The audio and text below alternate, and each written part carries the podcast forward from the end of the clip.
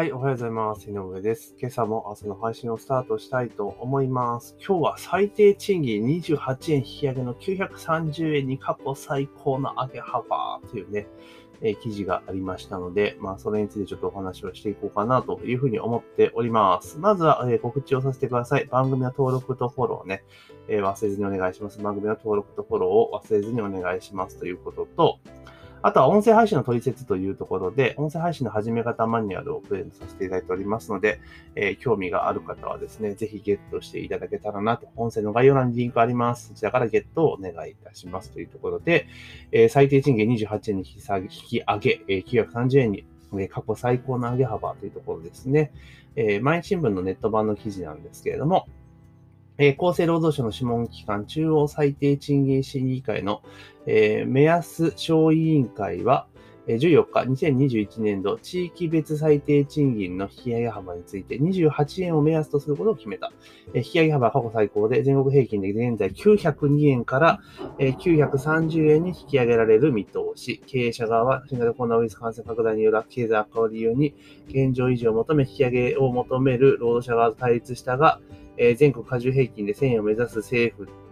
えー政府方針の背景に引き上げる方向で決着したというところですね。昨年はまああのコロナの関係でですね、えー1円引き上げっていうところでね、とどまったっていうところがあるんですが、まあ、その分今年はっていうところで、まあ、上げていくというところなんですよね。で、今、あれなんですね、930円まで、全国平均で980円、すごいですよね。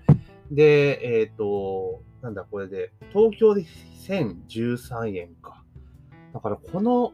なんだろう、10年、20年ぐらいか。で、多分200円以上上がっている感じですよね。うん、確か、多分そんなもんだと思います。東京だって当時、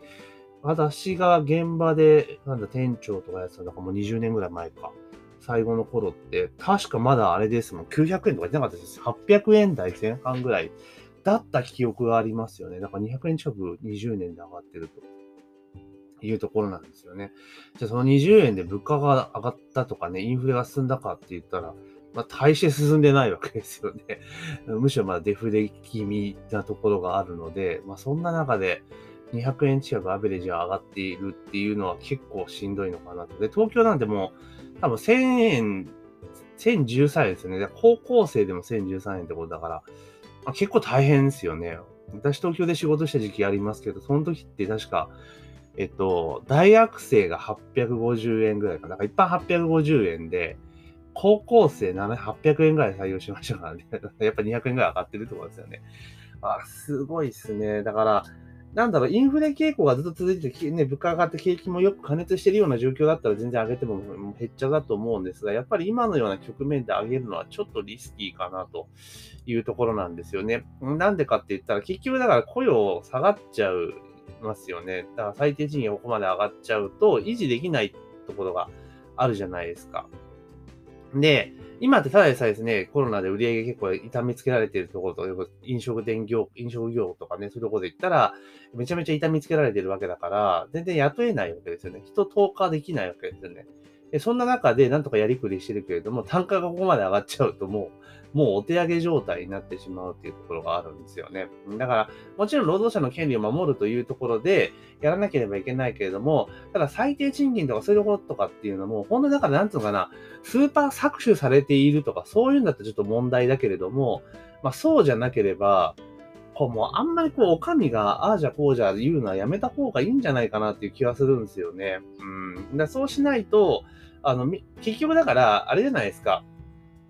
最低賃金っていうのはある程度の、だから、例えば今だったら1000円ぐらいまで来てますけど、全国平均で900円ですよね。だからもう900円以上っていうのは、あの、例えば900円で1日8時間たら7200円ですよね。で、それでだから20日間で言ったらまあ14万ぐらいになるわけですよね。ざっくりって言った、ざっくり計算したところで。だからまあそれぐらいであれば、だからもうそのなんていうのかな、時給ベースに直した時にとかぐらいでなんかや、うまく言えないですけど、着地させるような形にしとかないと、もうこれどんどんどん右肩上がりで、どんどんどんね、あの、景気とか企業業績関係なく、問答無用で上げてったら、結構、雇用環境厳しくなるんじゃないかなってやっぱり思いますよね。だって、今の制度ってバイトにしろそう簡単に辞めさせられないわけですよね。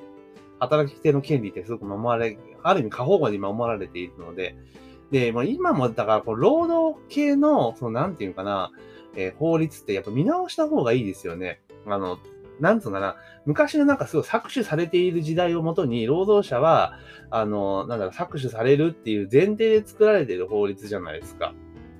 で、当時っていうのは、もう個人が、個人がね、いろんな情報発信とかして、そんな搾取されてるんだっていうような声が上げても上げられないような世の中だったわけだから、ね、まあ、必要あったかもしれないけど、今ってもう誰でも彼でも必要に声を上げられる時代になっちゃってるじゃないですか。で、あの、それこそブラック企業で悪評が立ったら一気に広がっちゃうわけですよね。うん。で、しかもそうやって悪評が立つことで人が集まらなくなってくるから、だからもう結局だから最低賃金っていう、賃金って結局市場メカニズムで上げざるを得なくなってくるわけですよ。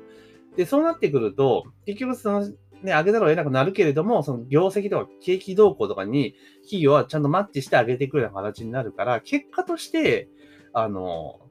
労働者の賃金って増えるんじゃないかなと思ったりするんですよね。だから、ある意味、なんつうか、こういうふうに行政とかそういったサイドが、もちろん加減基準を作るのは必要だけれども、必要以上にね、こう、介入してくるっていうのは、やっぱり資本主義社会においては良くないんじゃないかなっていう気はするんですよね、これ。ね、韓国とかって無理やり、あれじゃないですか、最低賃金上げた結果、今どえらいことになってますよね。うん、だからそこら辺もね、ちょっとバランス考えてやらないと、結構痛い目に遭うんじゃないかなっていう気がします。で、あとちょっと話はそれるかもしれませんが、あのもう労働、雇用の関係っていうところを、やっぱりその、なんていうかな、もうちょっと解雇をしっかりやりやすいような状況にしていく。うん。っていうのはやっぱしていかないとダメかなと思います。そうしないと非正規減らないし、絶対ね。で、よく、なんかもうさも非正規が悪いような言い方をされていますけれども、あの、結局、企業が非正規取る理由って、もちろんコストの面もあるにせよ、何かって言ったら、一回採用しちゃったら、正社員で採用しちゃったら、そう簡単に辞めさせられないからなんですよね。うん。じゃないですか。だって、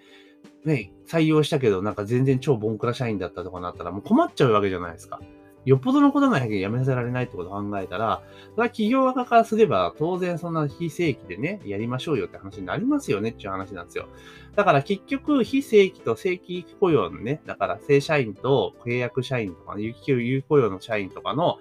差っていうところでそういう問題を踏めようと思ったら、今の日本の雇用システムっていうのを根本的に変える必要がまああるんかなとは思いますよ。で、企業側の立場からだったら絶対そうなりますもん。うん。ですよね。なので、まあ、そこら辺も含めて、やっぱり、その雇用のあり方とか、その、労働三法と言われるものですよね。そこは結構、あの、もう見直さなきゃいけない、いつの法律だよって感じじゃないですか。で、ベースになってるのは。うん。っていうことだと思うんですよね。だから、ここら辺を今の時代にマッチしたような形でやっていくと。で、民間でやれる判断できて、ジャッジ切れることはもう民間にやらしていく。っていう風にしてったらいいんじゃないかな。でも過保護になりすぎがななればなるほど、いや、社会主義ですかみたいな話になっちゃうじゃないですか。もちろんセーフティーネットとしてのことは必要だけれども、だけどむしろ、その、なんていうのかな、あの、行き過ぎた規制とかっていうのはね、ちょっとどうなのかなと個人的には思います。であとは、なんとなく今ってその、お金あるところからね、税収取ろうっていうのがやっぱ強いじゃないですか。でもちろんその所得の再分配ってことは、えー、必要なんだけれども、だそれをやるんだったら消費税下げて、えー、所得税を上げるとかね。ただその、要は、企業税のバランスとかで考えたときに、富裕層とかね、お金持ってる人とか、芸能人ともそうだけども、あの、彼らがやっぱお金使いたいと思わせるような税制にしなきゃいけないと思うんですよ。うん。だから税収集めてっていうことももちろん重要なんだけれども、お金持ってる人が、お金を使いやすい環境にするっていうことを、まあ、してったらいいんじゃないかな。だから、例えば経費で認める範囲を広げるとか、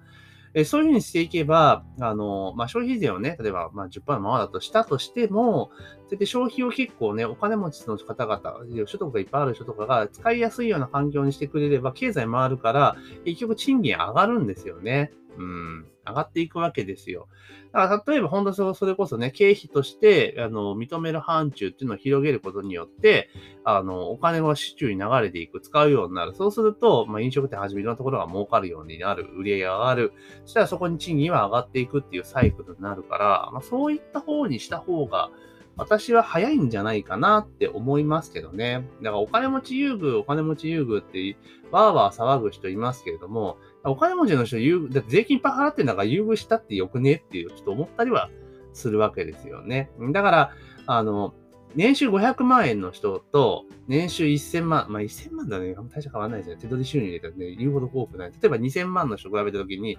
使えるお金の額って全然違うわけじゃないですか。可処分所得の額で言ったらね。だそういうことを考えたら、やっぱり、ある程度、市中にまずお金を先に流す。まあ、市中で使わせるためには、やっぱり高所得な人たちがお金を使いやすい環境を作ってあげることによって、で、経済が全体回っていくっていうサイクルに本来あるべきな、資本主義にしてあるべきなサイクルにしていかないとダメかなと私は思いますね。だからこの最低賃金をゴリゴリと行政主導で上げていくっていうのはちょっといかがなものかなと個人的には思います。というところで今日はですね、最低賃金が28円、えー、930円にとね、過去最高の上げ幅っていう記事がありましたので、それについてちょっと思ったことをお話しさせていただきました。ぜひね、番組の登録とフォローを忘れずにお願いいたします。あと、音声配信の取説というね、マニュアル配っておりますので、えー、音声配信始めたい人はぜひですね、ゲットしていただけたらというふうに思っております。というところで、本日の朝の配信は以上とさせていただきます。今日も一日頑張っていきましょう。